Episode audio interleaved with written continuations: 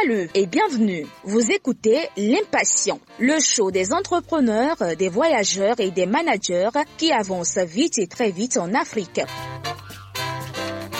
Avancer ne veut pas dire réussir à tous les coups, c'est aussi échouer, mais échouer de l'avant. Ici, nous discutons des échecs et des conseils pratiques qui marchent sur l'argent, la santé, l'entrepreneuriat et l'amour. Vous voulez aller vite et très vite, ici, vous allez savoir comment y arriver. Hey, c'est Marius. Avant de commencer la conversation, je voudrais prendre quelques secondes pour te demander une faveur. Tu sais, produire l'émission L'Impatient demande beaucoup de ressources. Et souvent, nous comptons sur la générosité des personnes comme toi, des entreprises, pour nous appuyer, pour nous soutenir. Et en réalité, il y a plusieurs manières de soutenir l'émission. Tu peux par exemple partager le lien à tes amis et aux différents groupes dans lesquels tu es. Cela sera très utile et très apprécié. Tu peux également faire un don à l'un de nos numéros, plus 229 96 27 58 27 ou plus 226 77 23 04 73 et ce faisant ce sera très utile. Tu peux également prendre une copie de mon livre 365 cours issus du voyageur, conseils pratiques sur l'entrepreneuriat, le leadership et l'amour qui est un best-seller et qui est présentement au Rwanda, en RDC, au Bénin, à Lomé, à Abidjan, à Bamako, au Sénégal, à Dakar, au Burkina Faso et en France. Tu peux voir ça sur le lien www.l'impatient slash boutique. Et maintenant, allons dans la conversation.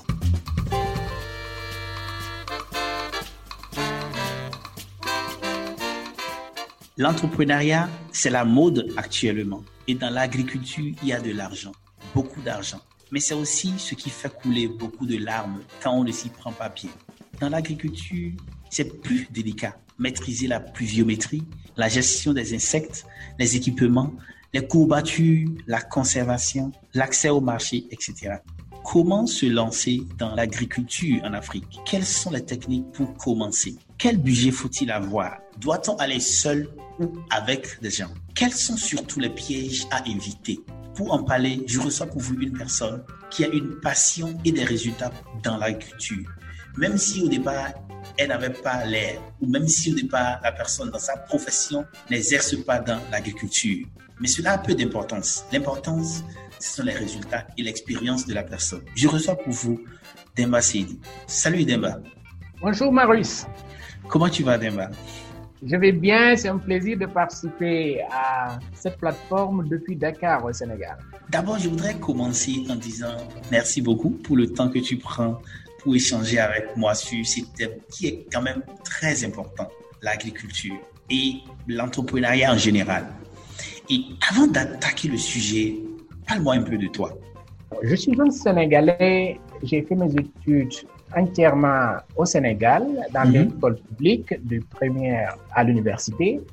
J'ai, à l'université, après le bac, j'ai fait des études en langue, espagnol et anglais, puis des études en droit, ce qui m'a permis aujourd'hui de m'engager dans une thèse en droit public et spécialisation en relations internationales. Je travaille un sujet qui concerne les conflits en Afrique, notamment quels sont les mécanismes que l'Union africaine déploie pour apporter des réponses aux crises souvent liées à la politique ou d'autres formes de conflits en Afrique. J'ai mhm. travaillé dernièrement pour diverses organisations, dont Oxfam, où j'étais chargé de programme dans le secteur des industries extractives. Et c'est le même travail que je continue pour une autre organisation qui s'appelle Publier ce que vous payez. Nous travaillons pour la gouvernance des ressources naturelles en Afrique et dans le monde.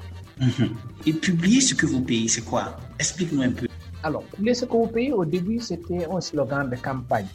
Des organisations de la société civile s'étaient mobilisées d'abord à Durban puis à Londres lors du sommet du G5 en ce temps-là pour exiger que les compagnies qui opèrent dans les pays respectifs qui sont riches en ressources naturelles publient les montants assez importants qu'ils payaient au gouvernement des pays hôtes de ces entreprises-là parce que les citoyens n'avaient pas la possibilité, pour plusieurs raisons, d'accéder aux informations financières relativement à ce secteur-là. Donc les gouvernements mobilisaient beaucoup d'argent et ça pouvait servir à divers projets, y compris des projets de maintien au pouvoir pendant des années ou bien même de financement de certains conflits dans des pays mhm. voisins.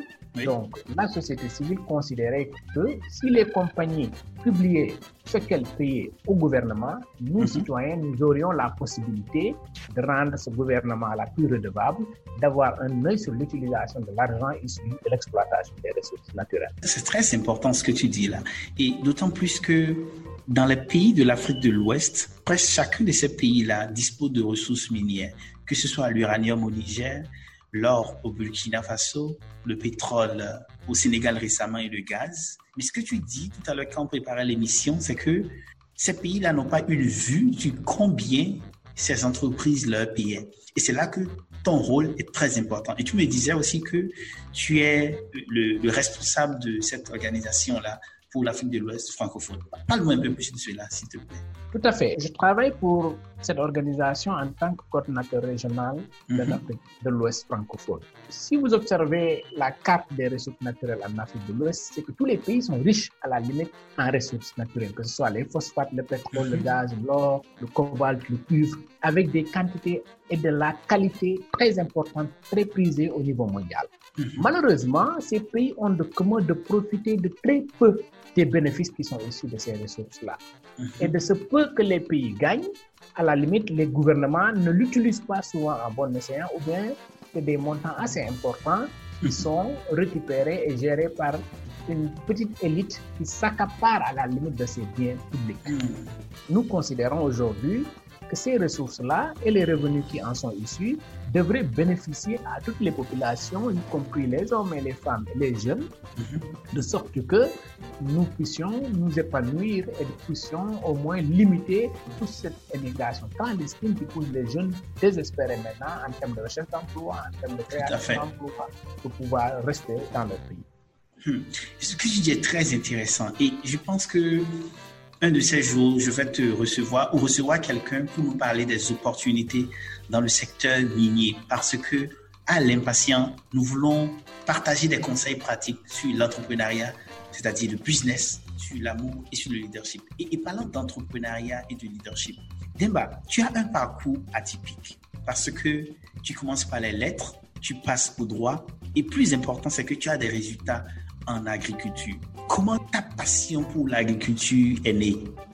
Je tire cette passion de trois sources fondamentalement.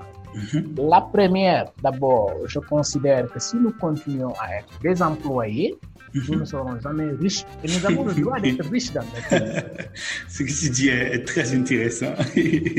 Alors, si on n'entreprend pas, on continue à bénéficier que de salaires à la fin du mois qui ne serviront qu'à effectivement une routine de payer les dépenses quotidiennes et courantes. La deuxième source de ma passion pour l'agriculture, c'est que, en réalité, nous considérons que nos pays importent, sur la base des chiffres que nous avons, nos pays importent la presque totalité des aliments et de la nourriture que nous consommons. Pourtant, nous avons la terre, nous avons l'eau, nous avons le soleil, nous avons tout ce qu'il faut, nous avons les bras. Nous, Africains, nous nous réjouissons souvent d'avoir des pays qui ont beaucoup plus de jeunes, à plus de 52% de nos populations qui sont jeunes. Mhm. Alors, rien ne nous manque pour pouvoir effectivement développer ces activités et dans l'entrepreneuriat de sorte que nous n'allons plus importer, mais nous serons dans les dispositions de pouvoir exporter ces produits alimentaires dans les autres pays. Donc, la troisième source de ma passion, effectivement, j'ai des parents qui pratiquent l'agriculture et à mon enfance, j'ai vécu dans une ambiance pareille. Hmm. Même si l'agriculture se faisait avec les moyens rudimentaires en ce temps-là. Je suis totalement d'accord avec toi. C'est comme les Sénégalais disent, c'est trapner pour dire que c'est excellent. Et, je voudrais dire quelque chose. Demba, tu as des résultats dans l'agriculture parce que ceux qui nous écoutent n'ont pas la chance de voir tes champs, n'ont pas la chance de voir ce que tu fais. Sans trop nous donner des secrets de business ou sans dévoiler tout ce que tu fais, donne-nous un peu, dis-moi un peu ce que tu, tu obtiens ou tu as obtenu comme résultat dans l'agriculture et ce que tu produis. Oui, je produis et avec moins d'efforts Mhm. Et je considère que les efforts que nous tous jeunes fournissons dans les entreprises respectives où nous travaillons, que ce soit dans le secteur privé ou dans le secteur public, si nous fournissons les mêmes efforts dans nos entreprises respectives, que ce soit entreprises agricoles ou d'élevage ou d'autres formes, je suis convaincu que nous ferons des résultats meilleurs à 1000% pour 5 hectares d'exploitation, je n'ai pas dépensé 1 million de francs CFA. Pour chaque hectare, j'ai un résultat au minimum de 1 million de francs CFA. Donc, 5 hectares, tu dépenses moins d'un million et tu as 1 million au minimum par hectare comme résultat.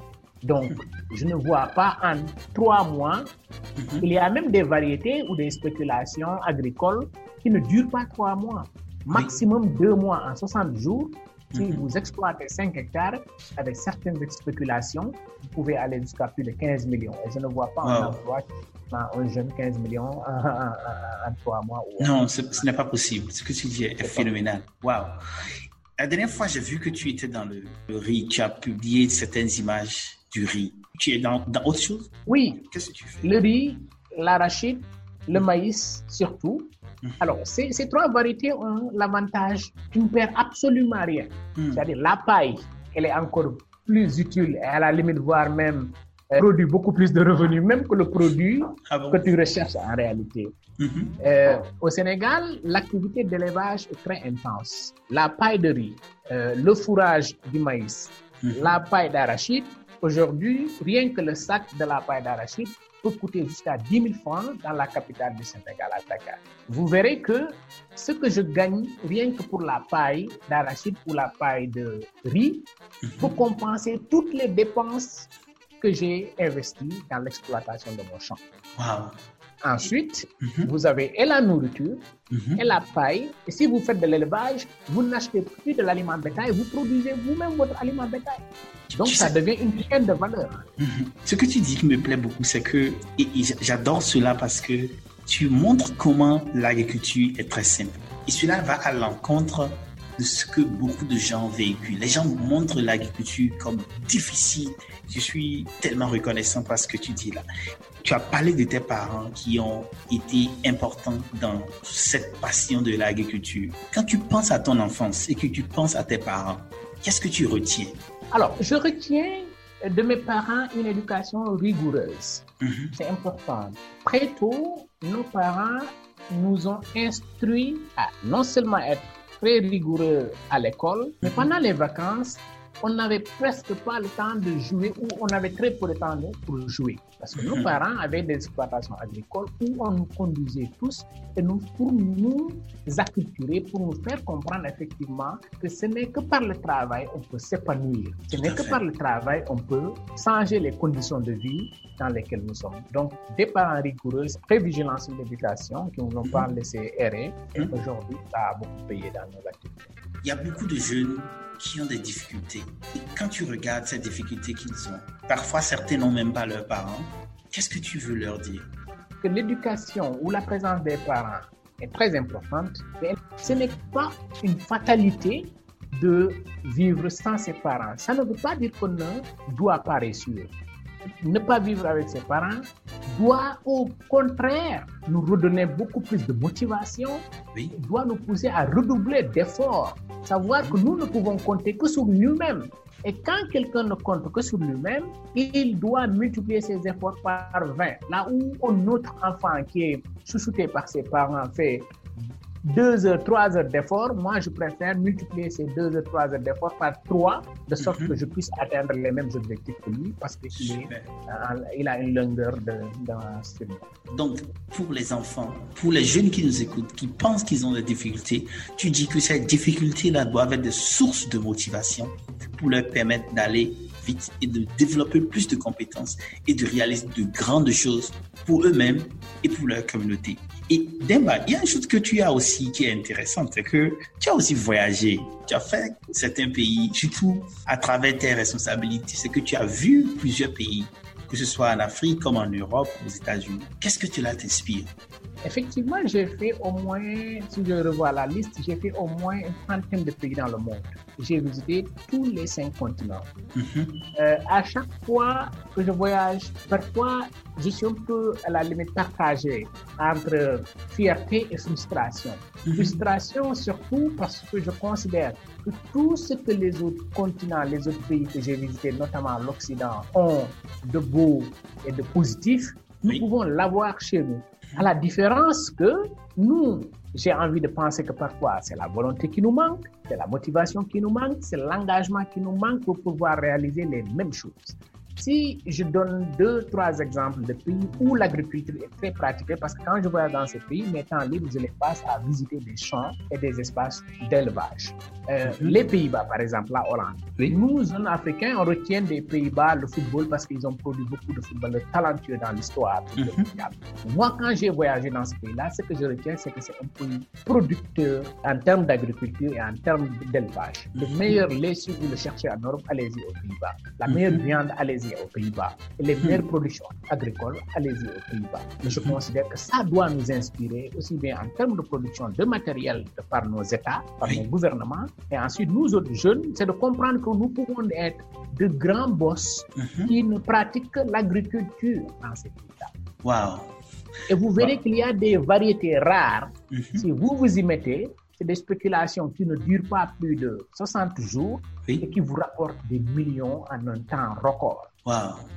Ai. tu, tu m'inspires beaucoup parce que cela me fait penser à tellement d'opportunités et est-ce que je ne vais pas non plus commencer bientôt l'agriculture? Parce que c'est- très juteux ce que tu dis là. Je t'encourage. Tu le fais en 3 ans, 4 ans, tu ne vas plus travailler pour une entreprise c'est extraordinaire. Maintenant, avec toute cette expérience, que faire avant de se lancer dans l'agriculture? Alors, ce qu'il faut faire avant de se lancer dans l'agriculture, Mhm. c'est d'être sûr qu'on n'y va pas tout simplement pour chercher de l'argent. Il faut d'abord avoir cette passion-là. Il faut le faire par passion. Et vous verrez que cette passion-là, elle est facile à acquérir. Il suffit de commencer. Vous vous rendrez compte que c'est très intéressant, très utile. Faites juste un tour sur YouTube, tapez agriculture, tapez verger, champ. Vous verrez qu'il y a des exemples qui vont vous inspirer, qui vont vous plaire et vous aurez envie de faire comme ces gens-là. Ça, c'est la première chose. Faites des spéculations financières, un montage financier, n'importe lequel. Vous verrez que c'est très attrayant en termes de bénéfices, en termes de revenus. Tout à fait. Ensuite, il faut vous préparer maintenant à un autre niveau, c'est-à-dire la préparation mentale. Il faut savoir, autant il y a beaucoup de points positifs, autant il y a aussi des risques si nous ne comptons que sur les spéculations euh, de la pluviométrie. Parce que, effectivement, dans notre pays, nous avons euh, ce déficit pluviométrique qui s'accentue de plus en plus, Oui. mais aussi avec euh, des incertitudes quant à la pluviométrie, faut se préparer aussi à certains risques et éventuellement à certains actes naturellement. Et comme dans toute entreprise, cette psychologie-là, elle est importante.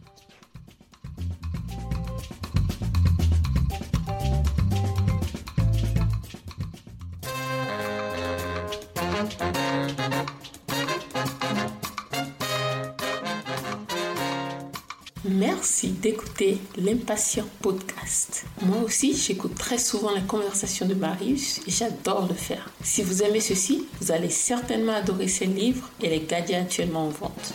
Le nombre disponible est limité, donc allez vite prendre le vôtre. Ceci peut être votre manière de soutenir les heures de travail de l'équipe qui produit cette émission. Faites comme moi, procurez-vous votre livre en audio ou papier et l'un des gadgets sur l'impatient.com slash boutique. À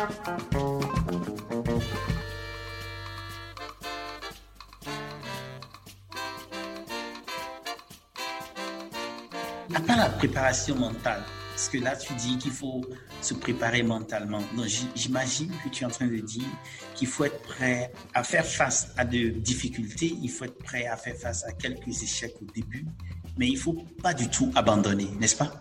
Tout à fait. comme dans toute entreprise d'ailleurs, que ce soit dans ce secteur ou d'autres secteurs, il faut y croire. Et l'avantage dans ce secteur-là, c'est que vous essayez une fois, si ça ne marche pas, vous tirez des leçons très rapidement, vous comprendrez qu'est-ce qui n'a pas marché. Différemment dans d'autres secteurs, ici, c'est facile de savoir qu'est-ce qui n'a pas marché. Ça, vous le corrigez et tout marche.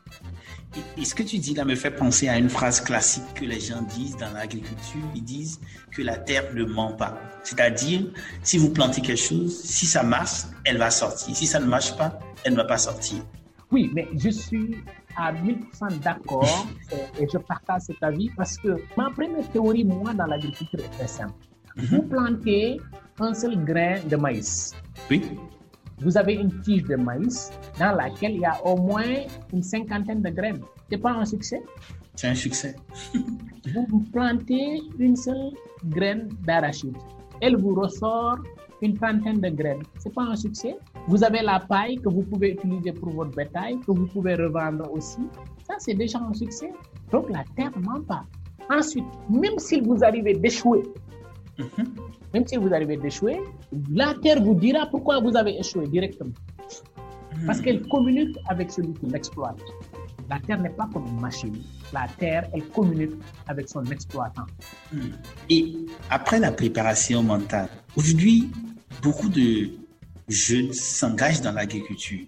Et il y a certains, un petit groupe peut-être, qui veut faire l'agriculture comme nos parents, avec des méthodes rudimentaires. Est-ce qu'il y a d'autres formes de préparation qu'on doit avoir? Préparation financière peut-être? Oui, les finances sont importantes, mhm. mais elles n'occupent pas une place prépondérante dans l'agriculture. L'agriculture a l'avantage de ne pas requérir des investissements lourds. Vous pouvez commencer progressivement et vous verrez que le champ, le petit champ avec lequel vous avez commencé pourrait financer le grand champ par lequel vous allez finir. Si vous n'avez pas la possibilité de mobiliser un million de francs CFA pour cultiver 5 hectares, vous avez au moins la possibilité de mobiliser 50 000 francs pendant 9 mois avant la saison des pluies si vous épargnez ne serait-ce que 10 000 francs par mois, pendant 10 mois, ça vous fait 100 000. 100 000 francs, vous êtes à cultiver au minimum un hectare. Hmm, Alors, si vous avez un hectare, il y a des spéculations qui ne demandent pas trop de dépenses. Par exemple, vous prenez le gombo, vous prenez le haricot. Un kilo d'haricot, par exemple, si on se réfère au prix du Sénégal, mhm. dans le marché, un kilo d'haricot peut aller entre 1000 francs et 3000 francs CFA en fonction des périodes. Pour cultiver un hectare d'haricots, vous n'avez pas besoin de 100 000 francs d'investissement. Hmm. Si vous cultivez un hectare d'haricots, vous avez au minimum, au minimum 2 tonnes d'haricots à la récolte. Au minimum. Et, 2 tonnes, c'est 2000 kg. Je ne parle même pas d'abord du fourrage. 2000 tonnes, 2000 tonnes à raison de ne serait-ce que 1000 francs le kilogramme, ça mhm. vous fait 2 millions de récoltes. Hmm. Pour un investissement de 100 000. Vous avez 2 millions. Waouh. Ça, c'est très intéressant. Et si vous y ajoutez maintenant la commercialisation du fourrage qui est mhm. très prisé par les éleveurs, oui. alors là, ça vous amène jusqu'à 3 millions. Il n'y a pas un secteur plus rentable que ça et avec moins de risques. Parce que le haricot, la spéculation, elle varie entre 45 jours et 60 jours maximum. Hmm. Super. Ma tête est en train de bouillir et je vois l'argent partout. Et à part la préparation mentale, et tu as aussi parlé maintenant de la préparation euh, un peu financière, mais aussi de surtout le fait de d'identifier la meilleure spéculation. Est-ce que pour un jeune qui veut se lancer dans l'agriculture, il doit aussi s'assurer que sa famille le soutient ou avoir une préparation dans ce sens-là, en termes d'amis qui le soutiennent? Une des leçons que j'ai tirées entre quand je fais une comparaison entre le jeune entrepreneur européen et le jeune entrepreneur africain, notamment de l'Afrique de l'Ouest, oui. c'est que là-bas, si tu as une ambition et une passion en Europe, la famille tout entière te soutient dans ton ambition et dans ta passion. Mhm. Chez nous, ce n'est pas souvent le cas. Mhm. Aujourd'hui, je travaille dans une organisation avec une position plus ou moins confortable. Oui. Si je disais à mes parents que je renonce à cette position-là, pour eux, c'est une perte de tous les avantages qu'ils voient. Ensuite, nous avons été formatés, notamment nous les francophones, à étudier, ensuite aller travailler dans un bureau avec costume cravate, comme j'aime bien le faire souvent.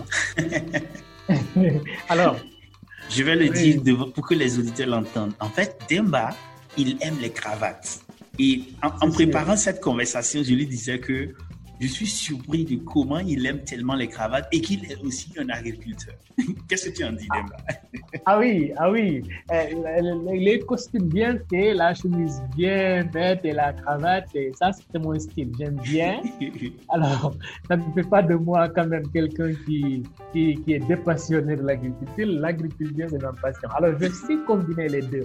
Et je sais qu'un agriculteur peut être vraiment dans cette logique de pouvoir mettre les plus jolis costumes et mhm. continuer dans son agriculture. Pendant le jour, vous allez travailler. Si vous revenez chez vous, si vous aimez les costumes, vous mettez les meilleurs costumes que vous voulez. Vous sortez. Donc, déjà, ma façon de faire, ça n'a rien changé dans mon style. Oui, alors je disais la famille, les amis, le réseau, les gens autour de vous. Parfois, nous sommes très formatés bureaucratie d'aller le cartable à main, travailler devant l'ordinateur et rentrer chez soi le soir, alors que vous travaillez pour quelqu'un. Alors, moi, ma conception, c'est quoi? C'est que si quelqu'un vous paye un million par mois, c'est que vous produisez pour lui au moins 10 millions. C'est ma conception la plus élémentaire. Je, partage 100% cette conception-là. Ah mhm. Si moi, je peux te produire un 10 millions par mois, pourquoi ne pas produire ces 10 millions-là pour moi-même? Pourquoi nos familles refusent d'accepter que je peux, dans mon champ, produire ça? Je vous ai donné le schéma de, de, la spéculation des haricots, le schéma de la spéculation des gombo. Et encore, si vous faites du piment, c'est encore, vous devenez encore plus rapidement riche. Parce que le mhm. piment, il arrive que le kilo de piment passe à 6 000 et 8 000 francs. Donc, si vous avez une tonne de piment, mais ça vous fait 8 millions pour un hectare. Une seule tonne. Vous avez 8 millions. Donc, nos familles aussi doivent comprendre que c'est à nous d'avoir cet esprit de dépassement, cet esprit d'affranchissement. Bon, je ne l'appelle même pas dépassement, mais affranchissement. Il faut que nous parvenions à comprendre que seul l'entrepreneuriat peut nous aider à changer la donne avoir notre souveraineté alimentaire, avoir même notre liberté. Parce que nous dépendons trop des importations extérieures. C'est pour cela que parfois certains pays nous dictent les conduites à tenir dans nos pays respectifs. Ce que tu dis est très intéressant et me fait penser à comment est-ce que notre structure sociale ne soutient pas forcément les entrepreneurs. Et si vous nous écoutez du Sénégal, de la RDC, de la Guinée, du Bénin, et que vous êtes un parent si vous êtes une personne âgée, un jeune, je vous demande, si vous avez des amis qui sont entrepreneurs, soutenez-les. Si vous avez des gens qui disent, je veux entreprendre, venez, dites-leur, bien joué, continue, commence, on est là pour t'encourager. Parce que comme Demba a dit, lorsqu'une entreprise vous paye un million, c'est que vous produisez 10 millions au moins. Et ceci est fondamental. Débat, ce que tu dis est très intéressant en termes de comment est-ce qu'il faut se préparer. Tu as parlé de préparation mentale, de la préparation financière, de la préparation en termes du choix de la spéculation. Tu as aussi parlé de la préparation familiale, de comment est-ce que il faut s'assurer d'avoir le soutien nécessaire. Et, quand un jeune n'a pas le soutien nécessaire, qu'est-ce qu'il va faire? Cela n'est pas forcément un frein parce que dans toute entreprise, vous n'avez pas forcément le soutien de tout le monde. Mhm. généralement, quand vous êtes dans une entreprise révolutionnaire, au début, vous êtes incompris d'ailleurs. Vous êtes souvent incompris. Tous ceux qui ont eu des success stories, vous leur demandez, c'est que leurs parents au début étaient contre leur projet personnel, pour la plupart. Parce qu'ils considèrent cela comme étant des missions impossibles. Mhm. Mais j'avoue que, comme je l'ai dit plus haut, autant vivre avec ses parents n'est pas une condition pour réussir forcément, Mhm. Autant aussi, le fait que les autres ne soutiennent pas mon projet ne doit pas me bloquer, ne doit pas constituer un frein. Au contraire, je dois persévérer pour leur montrer que mon choix a été le plus pertinent possible. Super. Hmm, ok. Ça, c'est très intéressant. La persévérance. Parce que beaucoup de personnes ont la force de commencer, mais peu ont l'énergie pour persévérer. Il y a récemment, j'ai lu un article qui dit que quand nous prenons 100 entreprises qui seront créées, c'est à peine 5% qui vont franchir le cap de la deuxième année. C'est-à-dire, sur 100 entreprises, c'est seulement 5 qui vont franchir le cap de la deuxième année. Et la personne disait que la grande difficulté, c'est dans la persévérance. Demba, j'aime beaucoup ton côté pratique dans l'approche de comment se lancer dans l'agriculture. Et, quand tu penses à ton expérience dans l'agriculture, quels sont les pièges qu'on doit éviter quand on veut se lancer? Premier piège qu'il faut éviter, c'est de penser que aujourd'hui et maintenant tout doit marcher. Ça c'est le premier piège. Mhm. Parce que vous considérez, comme vous êtes habitué à aller travailler du 1er au 30 du mois et que déjà le 31 ou le 1er du mois suivant, vous avez votre salaire, l'agriculture ne marche pas de la même façon. Donc déjà, cette préparation mentale, ce mental fort, doit être très déterminant de ce que vous êtes en train de faire. Mhm. Ensuite, si la passion est là, ne considérez pas que les revenus doivent être suffisamment présents dès les premiers jours de votre expérience. Mhm. Donc, une endurance. À côté de la persévérance, il faut aussi de l'endurance. C'est de comprendre que c'est progressivement que vous pouvez accumuler ces revenus, ces richesses, et progressivement, votre passion aussi grandit dans ce que vous êtes en train de faire, et progressivement, vous gagnez en expérience. Il y a certains efforts, vous les faites pour la première année, la deuxième année, vous faites moins d'efforts parce que vous trouvez de petites clés. Les clés, c'est quoi? C'est de savoir à quelle période faut-il utiliser cette spéculation, à quel moment, quel prix doit monter par rapport à quelle spéculation. Ça, c'est fondamental. Je me suis essayé pendant des années, mais chaque année, j'apprends quelque chose de nouveau. Et quand je regarde le marché en fonction des prix, ça c'est fondamental. Ça me permet de savoir quelle période commencer, quelle spéculation pour que cette spéculation-là puisse me donner le revenu escompté à telle période donnée. Donc, tu dis qu'il faut, en tant qu'agriculteur, observer le marché. Parce que ça, c'est assez intéressant parce que beaucoup d'agriculteurs se ferment dans leur champ, ne sortent pas. Mais toi, tu dis qu'il faut, en tant qu'agriculteur jeune et peut-être agriculteur moderne, observer le marché. Parlant du marché, comment on arrive à vendre des produits agricoles facilement? Alors, euh, tout à l'heure, je disais que l'analyse de la période pendant mhm. laquelle les spéculations euh, font de bonnes affaires dans le marché est importante. Mhm. Parce que je vous donne l'exemple du gombo dans les mhm. zones rurales. Oui. En période d'hivernage, toutes les familles en font presque une petite quantité dans la cour de la maison. Ce qui fait que vers le mois d'août-septembre, toutes les familles commencent à récolter pour leur consommation locale. Mhm. Si vous vendez à cette période-là, naturellement, les prix sont très bas parce que l'offre est supérieure à la demande. Tout à fait. Mhm. Mais il y a des mois où vous tournez dans le marché, vous ne trouverez pas cette variété-là. Mhm. Donc, la demande devient supérieure à l'offre. Tout à fait. Et la culture du marché fait que naturellement, les prix vont monter, augmenter, et naturellement, les agriculteurs doivent effectivement analyser un peu comme ça parce que c'est une chaîne. L'agriculteur et le consommateur doivent se parler à travers le marché. Donc, c'est pour cela s'enfermer dans son champ, c'est la meilleure façon de limiter ces choses. Et quand tu penses aux pièges, parce que c'est des pièges qu'on est en train de parler à éviter, il faut faire attention à la spéculation qu'il faut choisir. Est-ce qu'il y a d'autres pièges qu'il faut éviter? Il y a d'autres pièges qu'il faut éviter, surtout parfois la spéculation. Il arrive un agriculteur euh, sur un produit où il devrait avoir 1000 francs ou 2000 francs, il va y chercher 5000 francs. À la limite, ça réduit ses chances d'écoulement de son produit. Et si ce sont des produits périssables ou détériorables, ben, naturellement, ça, ça vous amène déjà vers un échec total. Donc, être moins gourmand possible dans le marché, même s'il faut chercher les périodes les plus importantes et les plus déterminantes pour la vente de votre produit. Ça, c'est fondamental. Ensuite, se limiter à une seule spéculation est un piège. Parce qu'il se peut que mhm. cette spéculation-là, à un moment donné, soit très abondante dans le marché. Cela limite vos chances. Ou bien, si cette spéculation est affectée par une catastrophe euh, imprévue, telle que les insectes, euh, ou bien telles que les crues d'eau ou certaines inondations, Là aussi, c'est une perte fondamentale.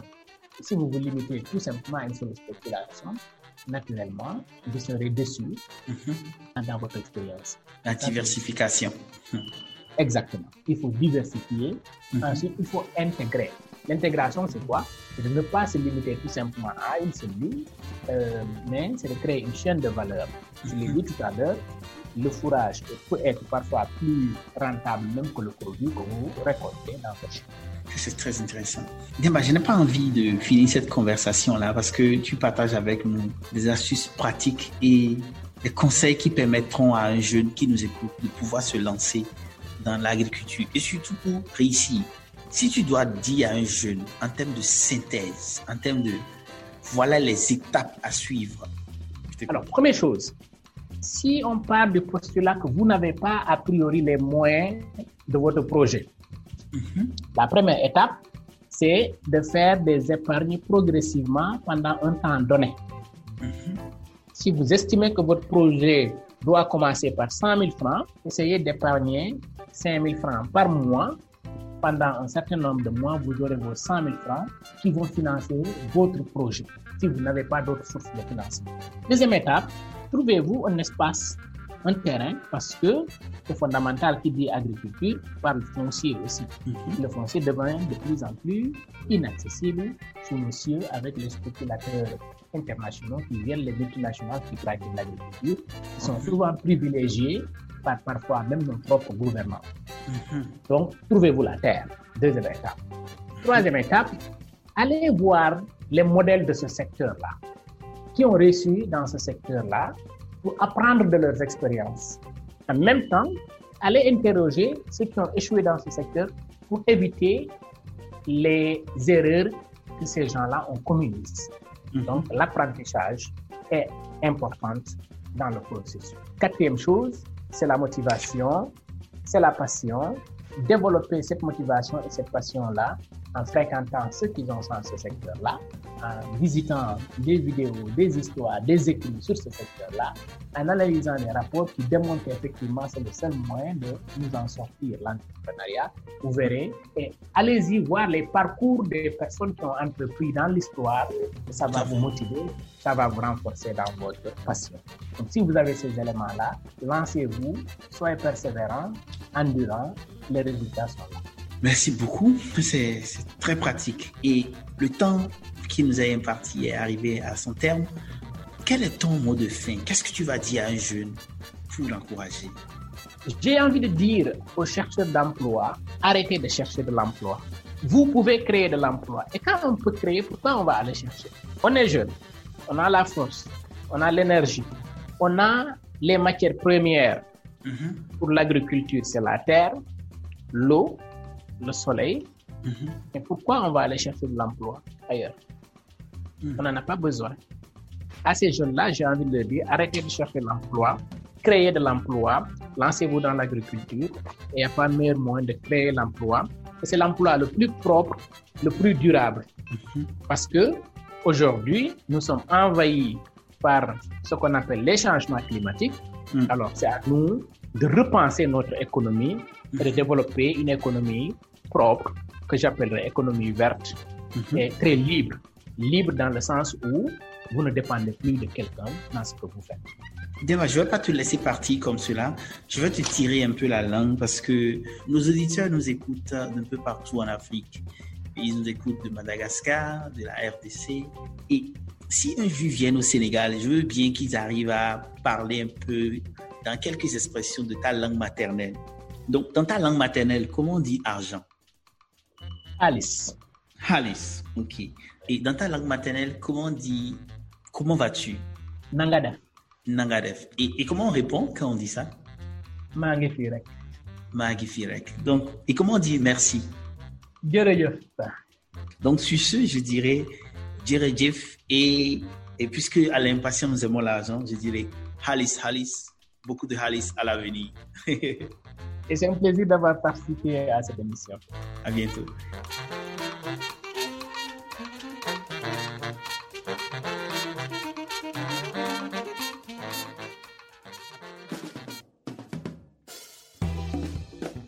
Merci d'avoir écouté L'Impatient, le show des gens qui avance vite et très vite en Afrique. Si vous avez aimé, partagez, car partager, c'est grandir ensemble. Et rendez-vous sur l'impatient.com pour d'autres épisodes et bénéficiez gratuitement d'autres conseils pratiques. Sur ce, à bientôt sur www.l'impatient.com.